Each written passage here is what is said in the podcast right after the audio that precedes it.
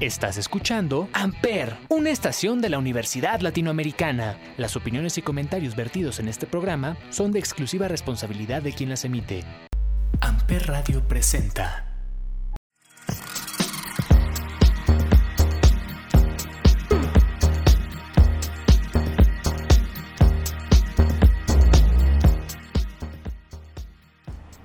Hola a todos, bienvenidos al quinto episodio de la nueva temporada del Cónsul.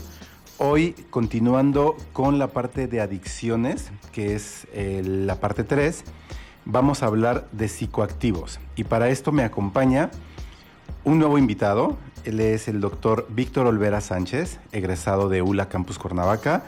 Y nuevamente está conmigo el psicólogo Jesús Oaxaca Oñate. Mi querido Vic, bienvenido al Cónsul. Hola Javi, muchísimas gracias por la invitación. Vamos a ver qué sale de aquí, ¿no? Bienvenido. Pues, muchas cosas. Chucho, bienvenido nuevamente. Gracias. Bienvenido, Vic. Muchas gracias, Chucho. Platíquenme, doctores, ¿qué conocemos por psicoactivos? Creo que primero hay que aclarar que se- hay muchas maneras de... ¿A qué nos referimos con psicoactivos?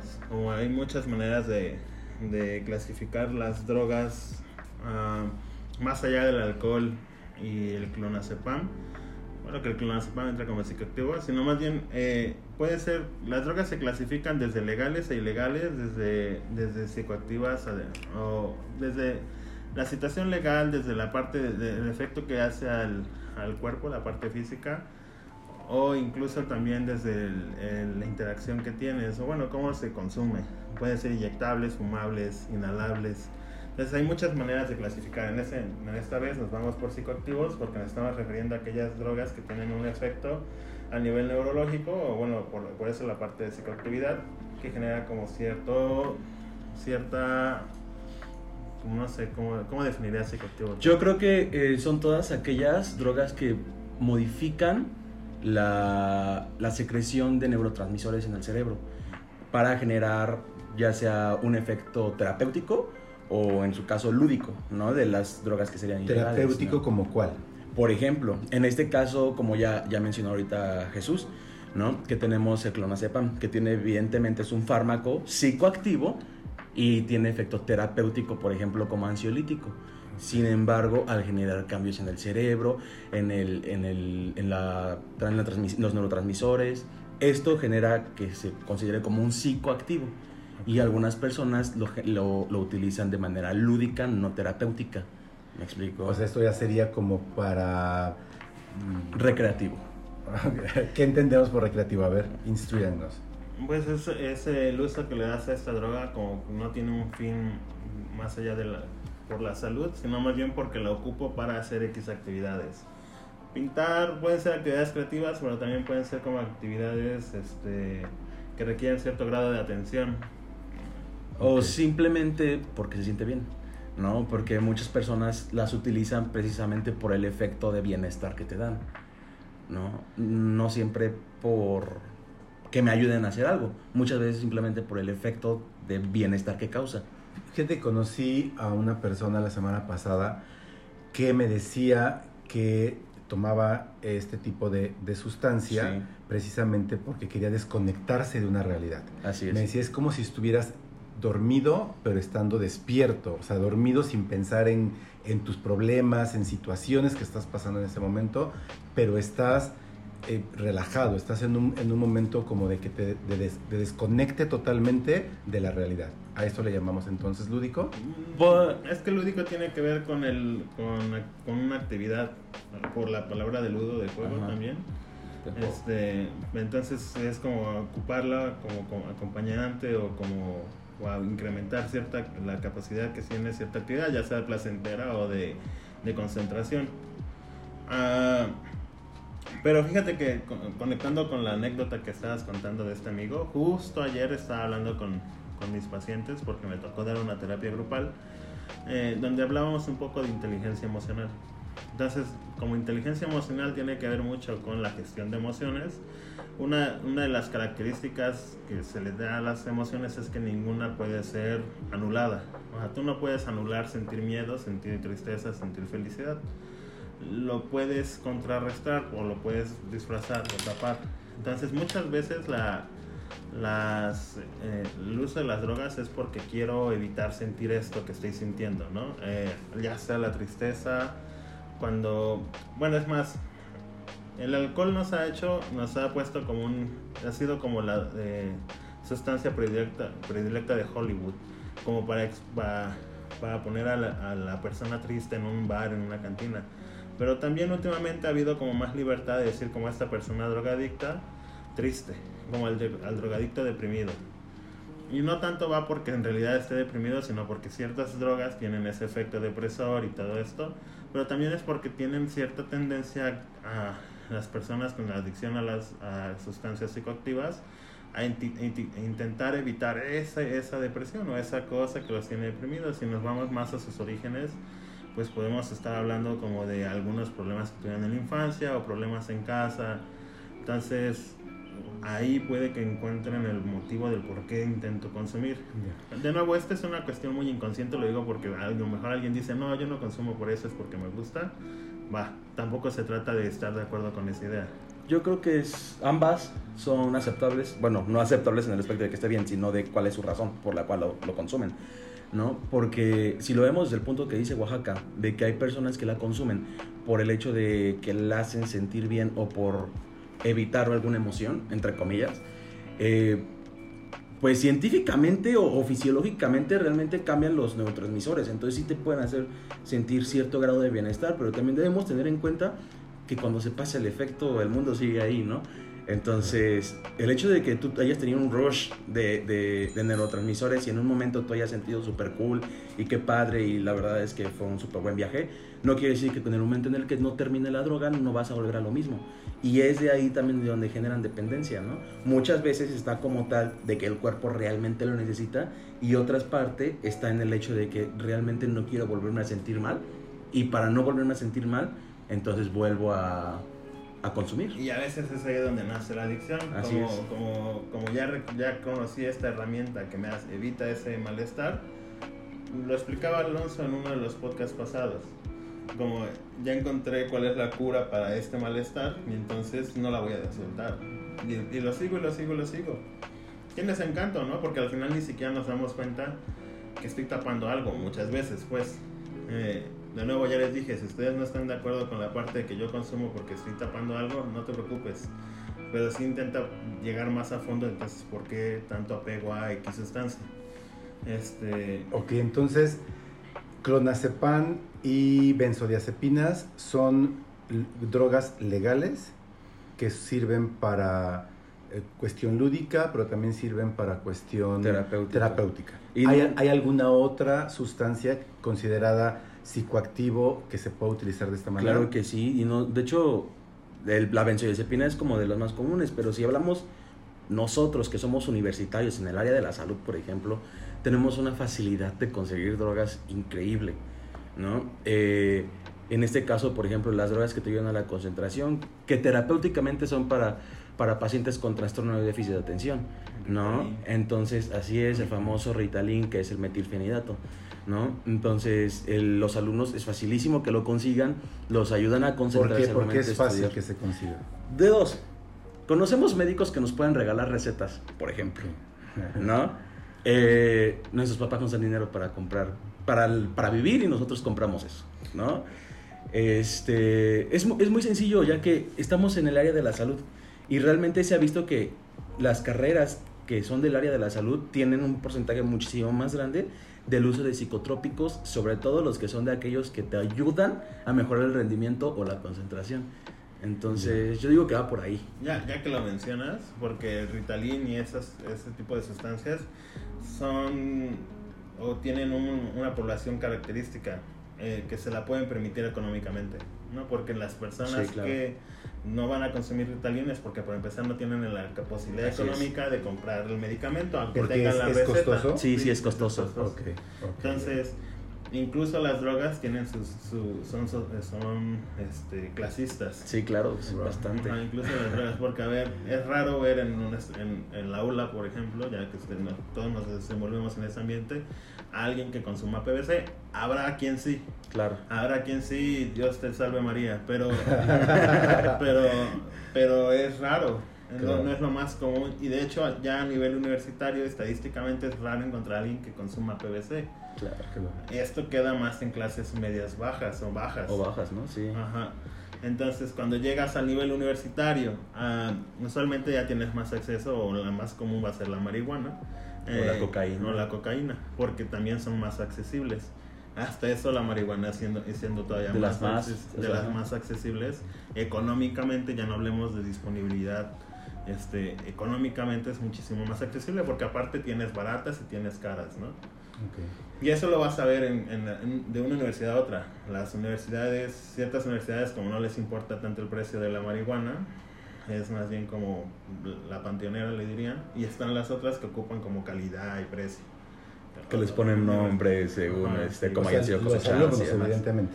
No, los vendedores. Ah, ok. Sí, entonces las drogas son clasistas, es importante saberlo porque a la hora de, de- de juzgar o entender el contexto de una persona con una adicción hay que entender también de dónde viene Claro.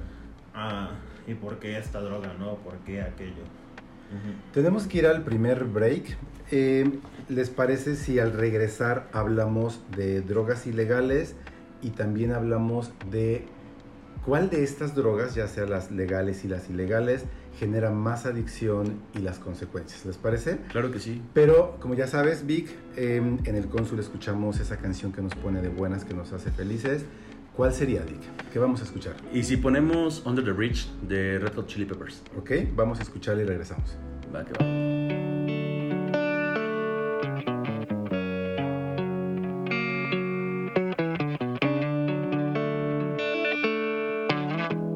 Amper, donde tú haces la radio.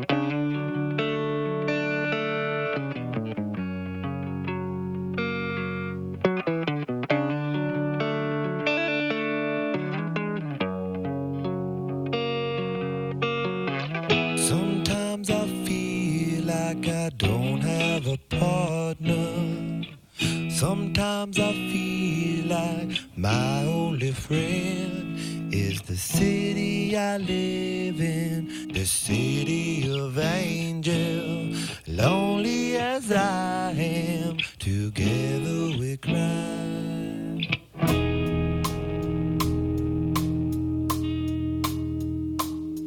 I drive on the streets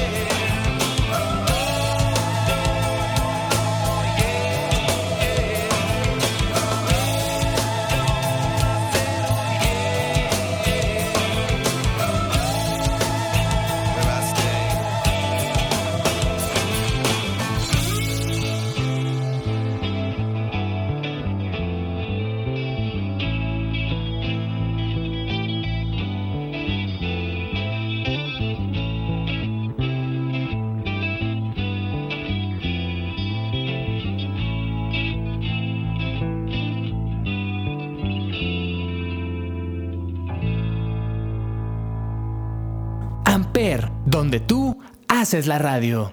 Por lo que estábamos hablando ahorita mientras escuchábamos la canción, estábamos, me estaban diciendo que hay todavía más drogas legales que son inclusive medicamentos para la tos. ¿Qué, qué, qué cosa? A ver, vi cuáles son esos. Sí, mira, por ejemplo, el dextrometorfano. El dextrometorfano es un medicamento para la tos, es buenísimo. Que es un jarabe. Es un jarabe, es un vil jarabe.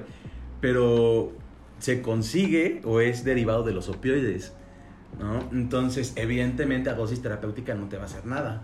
Pero si tú te chingas una botellita, no, ¿sabes? O sea, te manda un viaje como no tienes idea. Recibe esta información bajo su propia responsabilidad. Sí, por supuesto, no lo hagan, por favor. ¿Y cuál más? Aparte del Este, dextrometorfano. además del dextrometorfano, se utilizan también, por ejemplo, los antidepresivos, este, el modiodal, que también sirve para la concentración. Realmente hay fármacos que regularmente son fármacos psiquiátricos que se pueden llegar a utilizar en el, en el uso de este, pues para drogarse, para, para, para llegar a un fin diferente al terapéutico, ¿sabes? Eh, por ejemplo, en- existen los antipsicóticos también, ¿no? Los antipsicóticos te causan sueño, placer, entonces, no placer sexual, sino placer de me siento bien, ¿no? Entonces, a ciertas dosis. Entonces, creo que es muy sencillo obtenerlas porque los antipsicóticos, por ejemplo, no necesitan receta, muchos de ellos, ¿no? Afortunadamente, no son tan conocidos los antipsicóticos. Pero, pero tienen efectos, pues, que Y son... que supongo que además eso solamente los administra un psiquiatra. Sí, por supuesto. Re- realmente los médicos generales también lo podrían llegar a hacer dependiendo del caso del paciente. No, evidentemente siempre se tiene que referir cuando ya sea un caso más severo. Pero sí, regularmente no, no deben alguien automedicarse con un antipsicótico. Ya. Son muy buenos para los celos, por ejemplo. ¿Ah, sí? Sí, por supuesto. Ah, Ah, caray. No, creo que es demasiada información que puede ser mal utilizada. Sí, claro. Ok, no, no vamos a decir nombres No, precisamente que para no. que no se, se- se haga mal uso de esta información. Claro. Y si hablamos de drogas ilegales, ¿cuáles serían? Ay, no, pues larga lista. Yo creo que ah, si las decimos hasta ellos nos pueden dar más. Sí, más claro. o más, ¿no? Porque está el MDMA, está eh, las tachas, está. Bueno, que. Y eso hablando de químicos, porque Ajá. también están que los honguitos, que el peyote. Que esas son legales porque no están controladas. Ajá. Ajá. Ah, bueno, sí. ah, ok, es verdad, ok. es Entonces todavía eso es entra dentro, entra Sí, en lo porque la legal. policía no te va a ir a detener por tus Sería honguitos. más, más que nada como un loop legal, ¿sabes? Ah, sí, es como no como laguna. que no, no, no es ilegal, pero tampoco es tan legal. Wow. Sí, es así, lo que es ilegal es como el efecto que tengas ahí, que tú hagas las cosas que hagas bajo ese efecto, entonces sí te pueden, Ajá. te pueden caer ciertos cargos, pero no, el uso que le des a ese hongo que salió en tu patio no te pueden ir a detener, ¿no? Así Por es. ejemplo.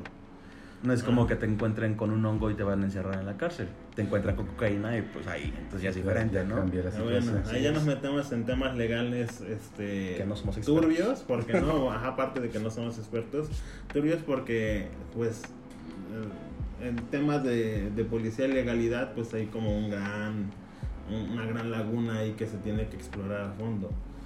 Ah, pero bueno, las más populares, la más popular va a ser la marihuana, la cocaína, el ácido, bueno, el LSD. El LSD.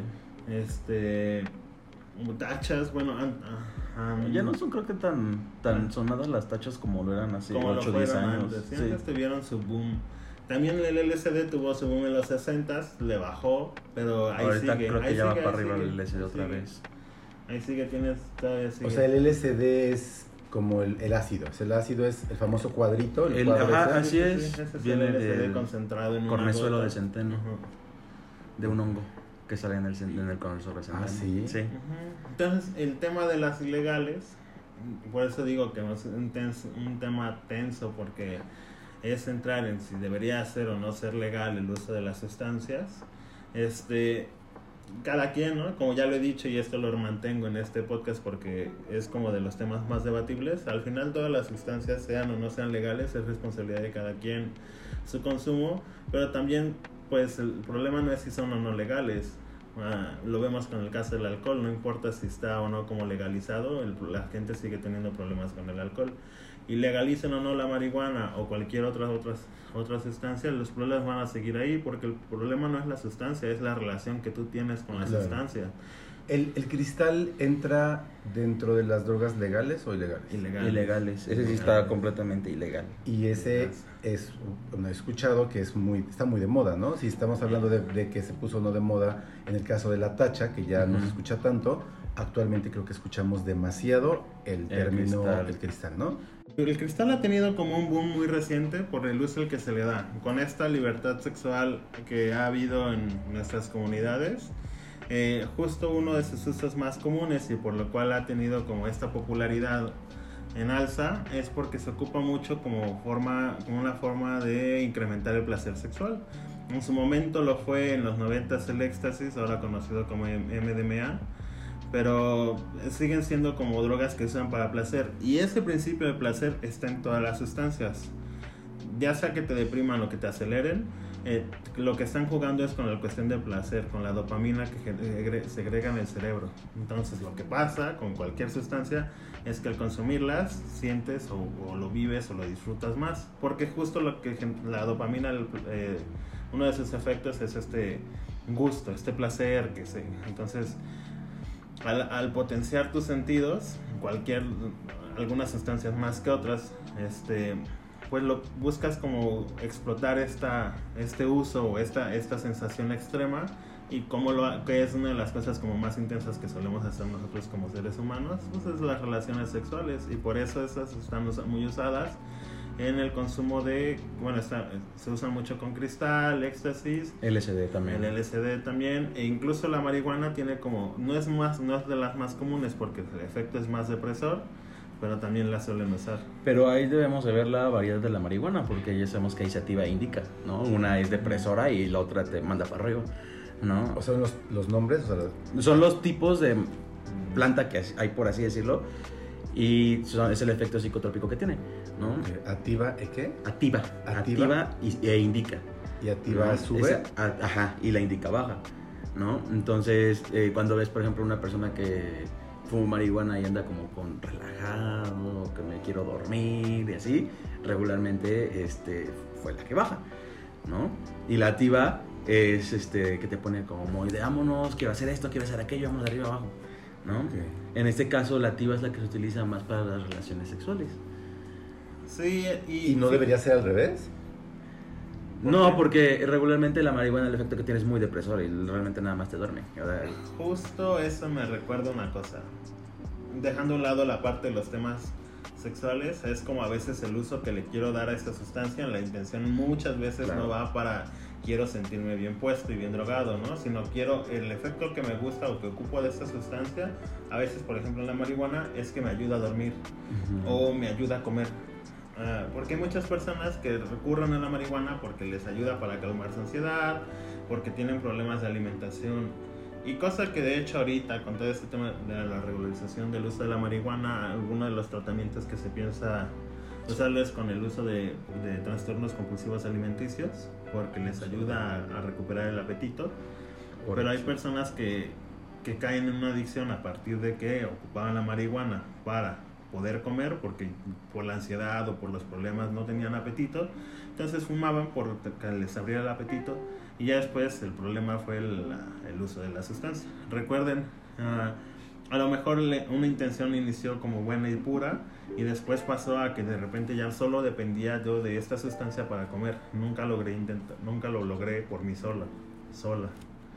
¿no? Entonces, pues es una de las cosas que se tienen que tomar en cuenta. Yo creo que siempre hay que recordar el hecho de que se necesita una vez, una probadita, para que de ahí te vayas y e independientemente del uso que le quieras dar.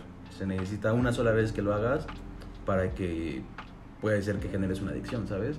Porque tú sentiste súper chido y, o porque tú lograste el efecto que buscabas y se te hizo muy fácil. Y realmente la vida llega a ser fácil si tú encuentras un efecto tan rápido así. ¿no? Bueno, no te me adelantes. Ahorita vamos a hablar de eso, regresando del segundo corte. Ok. Vamos a hablar de en qué momento se nos hace adicción, de qué momento caemos y cuál de estas, de, de todas esas drogas que hemos mencionado, es la más adictiva. Y para eso, bueno, es turno de Chucho, para que nos digas qué vamos a escuchar. Bueno, tengo muchas ganas de algo como más clasicón y es Go Your Own Way de Fleetwood Mac. ¿Ok? Vamos a escucharlo y regresamos.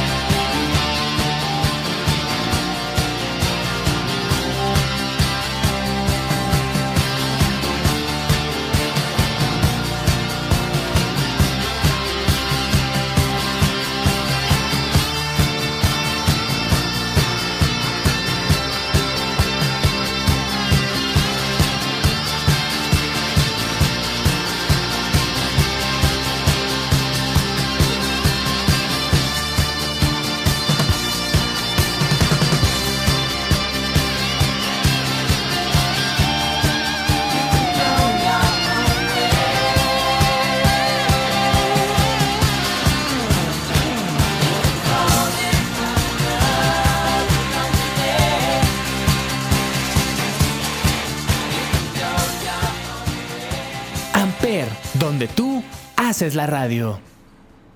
¿Existirán las drogas que sean muy factibles o más accesibles para su consumo y que tengo entendido que se conocen como drogas de entrada? ¿Y cuáles serían? La más común, la más común va a ser la marihuana. Siempre. Por, como decíamos hace rato, es de las que están al- a, a fácil demanda ¿no? En las universidades. Y a bajo costo. y a bajo costo. Eh, especialmente la marihuana no es que esté de moda, ya tiene, ya lleva ahí un rato, ya, ya ni siquiera le llamo moda, ya es un, como un, ya es algo que ya vino y se quedó. Ahí veremos en el futuro qué va a pasar, ¿no? Pero, pero justo como una, como una es de las más comunes, es de las primeras que suelen probar las personas y algo que pasa ahí, lo conecto con un, un futuro tema, es que empiezas con esto porque, pues, no sé, se sintió bien, porque quise encajar con mis compas, porque, no sé, porque en algún momento la más me dieron a probar, me gustó, a veces me mareó y ya no la volví a probar, pero me dieron a probar otra cosa. ah, porque quería experimentar esa otra cosa y esa cosa sí me gustó y entonces me seguí con esta, ¿no? ¿El, el cuerpo el, fisiológicamente puede rechazar una droga? Eh, tal vez no como tal rechazarla porque te va a generar un, efecto, ¿sabes? O sea, eso no es como tal un rechazo. O sea, el rechazo sería que te fueras alérgico y que te hiciera una reacción alérgica y te pusieras mal. ¿Sabes? Eso sería un rechazo por parte del cuerpo. Pero de ahí en fuera que te duele la cabeza, que te náuseas o vómitos, regularmente es parte de, ¿sabes? No a todas las personas lo toleran de la misma manera. Eh, en un inicio, por ejemplo, hay aquellos que, que no se drogan en el inicio, en el inicio, en el inicio, pero están todo el tiempo horneándose, como le dicen con sus amigos, ¿no? Entonces generan como un poquito más de tolerancia que una persona que de inicio nunca la ha probado y de repente la prueba. Le genera, genera como una diferente efecto desde, desde la primera vez que lo prueba, ¿sabes? He escuchado mucho y no sé si decirle droga o no, el famoso popper. ¿El popper es una droga? ¿Se considera como una droga o no? Mm, es- sería, sería también un vacío legal ahí, porque no es ilegal, pero tampoco es legal. Sin embargo, yo creo que el popper, o sea, tiene un efecto ca- cabrón en el, en el hecho de, de la excitación sexual específicamente, ¿no? Pero, ¿sabes? El popper tiene un riesgo muy grande y, y es en la parte de la retina. ¿Ah, Eh, sí? sí, sí, sí, sí, sí, disminuye la visión a, a largo plazo, claro, este, su uso. Entonces, la verdad es que el popper sí debería, creo que, entrar en temas legales un poquito más de lo que lo está. Porque es facilísimo conseguir un popper, ¿no? Vas a cualquier sex shop y hay un montón de variedades de poppers. Entonces, este... Y retomando un poco lo que mencionabas, Oaxaca, de el momento en el que caes en este tipo de drogas, evidentemente, como ya lo mencionamos, es el sentirte parte de, ¿no? El, el- el- el sentirte incluido en un grupo social. Pero también puede ser por el estado de ánimo, evidentemente, ¿no? Estoy deprimido y, y es fácil que yo caiga. Pero también puede ser también la parte de estoy muy em, quiero vivir una adrenalina diferente y quiero sentir una excitación diferente a la que ya tengo, entonces caigo en ese tipo de, de psicoactivos. ¿Es así? Es que hay muchas formas de que una persona se enganche a la sustancia. Una puede ser las cuestiones emocionales por las, que está- las cuales puede llegar a estar pasando. Puede ser porque fue su manera de conectar con su manada, bueno, con su grupo de amigos. O fue justo fue porque lo vivía en su familia. Es muy común en algunas familias, especialmente en Guerrero, por mi- la clase de pacientes que llego a atender este, que la familia casual aquí esté fumando sus porros o, o sepas abiertamente que el tío y así fuman cocaína y no es muy juzgado. Juzgado tal vez por los vecinos, pero a veces dentro de la familia no. Entonces lo normalizas y si ya hemos entendido el tema de normalizar es que mientras algo sea tan frecuente y tan común, tú no vas a verlo como algo malo. Como, cuan- como cuando celas, a veces en, el- en épocas pasadas teníamos normalizado celar a la pareja y todo esto, y ahorita últimamente se pone más como perspectiva y entonces empieza a cuestionarlo, pero es hasta que lo cuestiona un grupo o una persona fuera de tu manada que empiezas a decir como, ok, sí estaba mal. Pero si tú creciste con eso, no lo vas a cuestionar. Tú vas a decir esto es normal. Y entonces no lo vas a... A la hora de, de plantearte si consumes o no consumes, es muy fácil decir, pues bájalo. Porque era, era, es lo estándar en tu familia, es lo estándar en tu comunidad.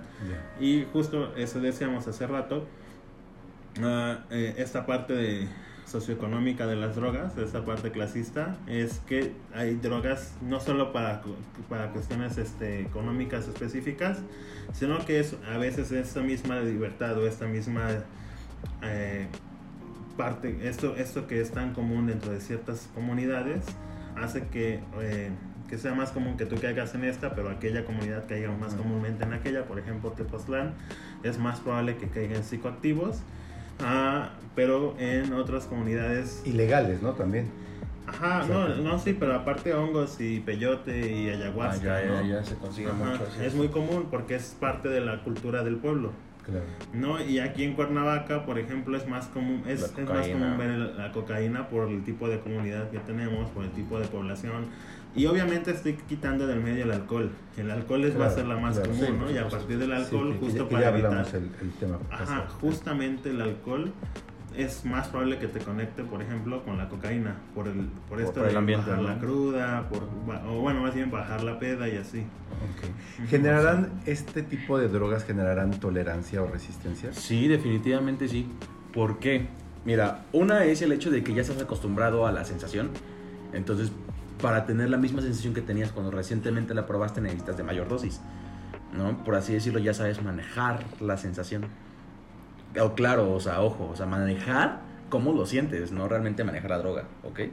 Eh, y en el caso, por ejemplo, de la marihuana, que es del que estaba hablando ahorita Jesús, inicias con poquito y te pega un buen, ¿no? Este, de, que incluso hay personas que les da la famosa pálida, que se sienten horrible.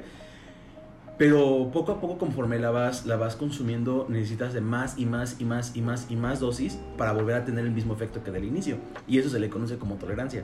Y puede pasar con muchas drogas. Ah, claro, no con todas. Con muchas drogas. ¿Vale? En este caso, por ejemplo, la marihuana tiene eh, a efectos a largo plazo que disminuye las capacidades cognitivas, ¿no? De que te, te cuesta más trabajo concentrarte. Cuando al inicio mucha gente la utiliza para concentrarse más, a largo plazo te puede generar más, más, más dificultad para concentrarte, de que si te olvidan las cosas tal vez a, median, a corto plazo, perdón.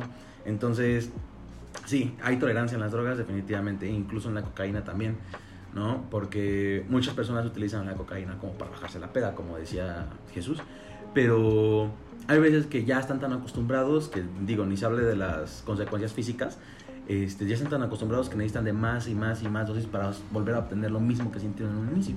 ¿Cuál será la droga que genera más deterioro en el cuerpo físicamente? Las, los inhalables. La heroína, por La ejemplo. heroína. Yo siento que es la heroína, porque la ¿La heroína que necesitas, más? necesitas una dosis para clavarte y ahí quedarte. ¿eh? engancharte. Sí. Sí, Pero de destrucción del cuerpo, físicamente, de, de visualmente, ¿cómo se ve? Al menos en mi experiencia o desde mi empirismo, he visto que la droga que más deteriora es el, va a ser el PVC. Como una vez la agarras, ya es más fácil que la persona llegue a un estado pues más entorpecido, por ponerlo de alguna manera muy burda.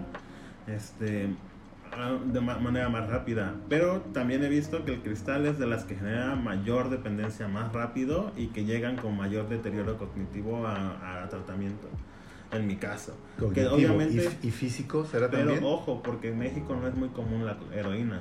No. Entonces, si yo trabajara con personas con heroína, sería como esta la que yo diría ahorita Sí. mismo, esta es la que genera como mayor deterioro y la mayor daño. He visto personas que son muy, muy delgadas y que hasta les cambia el color de la piel y se ven como, perdónenme la expresión, pero como chupados, así como Ujú. muy, muy, que se ve evidentemente que se, que se drogan, que se meten algo, ¿no? Entonces, en ese sentido iba mi pregunta. Mira, eh, yo creo que eso también es un poquito de la parte de la sensación o de, de lo que tú haces para conseguir la droga, ¿sabes? El hecho de que tú estés necesitando tu dosis a cada rato, a cada rato, es donde comienzas a tener los problemas familiares, sociales y demás, y comienzas a gastar tu dinero, que era, no sé, por ejemplo, para tu comida, en, este, en conseguir tu dosis. ¿no? Entonces supongo que por ahí va mucho. Lo que tú te refieres es de qué droga me hace físicamente más daño. Yo creo que puede ser, por ejemplo, el típico crocodile que afortunadamente no hay en México, que te saca úlceras físicamente. wow. Sí, o sea, de, por todo el, el- el trayecto por donde pasa la, la droga, te saca úlceras. ¿no? Así, horrible. Wow. Este. La cocaína, bueno, entonces no se diga que tiene perforación del tabique, de la lámina cribosa que va hacia el cerebro, ¿no? Entonces, este, eh, la cocaína también tiene como por ahí su, su efecto. De ahí en fuera, eh, pues yo creo que van un poquito más encaminadas a, lo que ya comentaba, el aspecto social de que tú te estás gastando tu dinero para conseguir la droga y entonces eso repercute en tu salud, ¿no? Porque ya dejas de comer, eh, tienes problemas con tu familia, comienzas con depresión, comienzas con ansiedad, con, con todo este tipo de cosas que van a dar de manera secundaria este, problemas en tu salud, desnutrición, que tu aspecto físico cambie, que tu vida social cambie completamente. ¿no? Fíjate que a lo mejor como para cerrar, este, una de las justo el hecho de que, que esta pregunta de cómo me deteriora físicamente es una es una excelente pregunta, pero porque nos hace ver una realidad. Las personas solo se toman en serio la adicción hasta que empiezan a ver alteraciones o, o- o daños físicos. Sí. Mientras su desmadre en su vida no lo ven, eh, justifica su consumo incluso a veces es que el hecho de que tenga problemas en casa hace que yo quiera seguir consumiendo y eso no lo van a ver como esto me lleva a esto, sino esto me da justificación para seguir con esto. Entonces es hasta que empiezan a ver como el daño físico, empiezan a ver que ya les generó daños hepáticos, empiezan a ver que empiezan a, ya no recuerdan cosas, cuando empiezan a decir creo que estoy pasando. Y, eso y, y mientras todo lo demás se les olvida todo lo demás está puede estar en caos y hasta que ellos esa es la parte como del adicto que ya hemos escuchado un poquito con con nuestros otros dos compañeros como egoísta eh, donde donde mientras yo esté bien que el mundo arda. Claro. Pues de verdad que interesante. Creo considero que em, de verdad, jóvenes, no, no caigan en esto, eh, aprendan a, a informarse, no se queden con esta información que escucharon hoy, em, infórmense más, infórmense del daño que esto les, que, que les puede dar, el- lo, que, lo que les puede repercutir, repercutir este tipo de drogas. De nuevo, Oaxaca, muchas gracias nuevamente. Y Víctor, de verdad un gustazo, porque tenía un año que Ya no te sé, veía. ya Más sé. de un año que Más no de te un año, veía, sí. Todo tu año que estuviste en el servicio social en Playa del Carmen. Muy Bien ri- rico, muy bien rico. Deli. De verdad, me da mucho gusto tenerte de nuevo, verte de nuevo, tenerte de regreso en Cuernavaca. Muchas gracias por haber aceptado mi invitación. Es un gusto venir aquí contigo, como siempre, como mi amigo Javi. Eh, te agradezco, es una muy buena experiencia. ¿Cómo intercambiar ideas. ¿Cómo sabemos de ti? Cuéntanos. Bueno, este, tengo mi Instagram que es V-M-A-N-O-L-V-S y mi Facebook es Víctor Olvera. Muy bien, pues de Oaxaca ya sabemos, eh, en- si le escuchan cónsuls anteriores, ahí van a saber las redes sociales de Oaxaca. Doctores, muchas gracias por haber, por haber aceptado y por haber estar aquí. Bueno, licenciado, psicólogo y médico, muchas gracias por estar Muchas gracias a ti, Javi. Gracias. Oaxaca, te veo el siguiente cónsul. Sí, creo que es el cierre, ¿no? De este tema. No, nos faltan dos más. No, nos eh, falta eh, adicción al juego, que es la ludopatía, y nos falta adicción al sexo. Y Entonces- preguntas y respuestas, ¿no? En Y preguntas y respuestas, por supuesto. Ujú. Pues muchas gracias, yo soy Javier Jaén, Javier J-A-H-E-N en todas las redes sociales. Gracias por escuchar el Consul. Buena tarde. Amper Radio presentó Amper, donde tú haces la radio.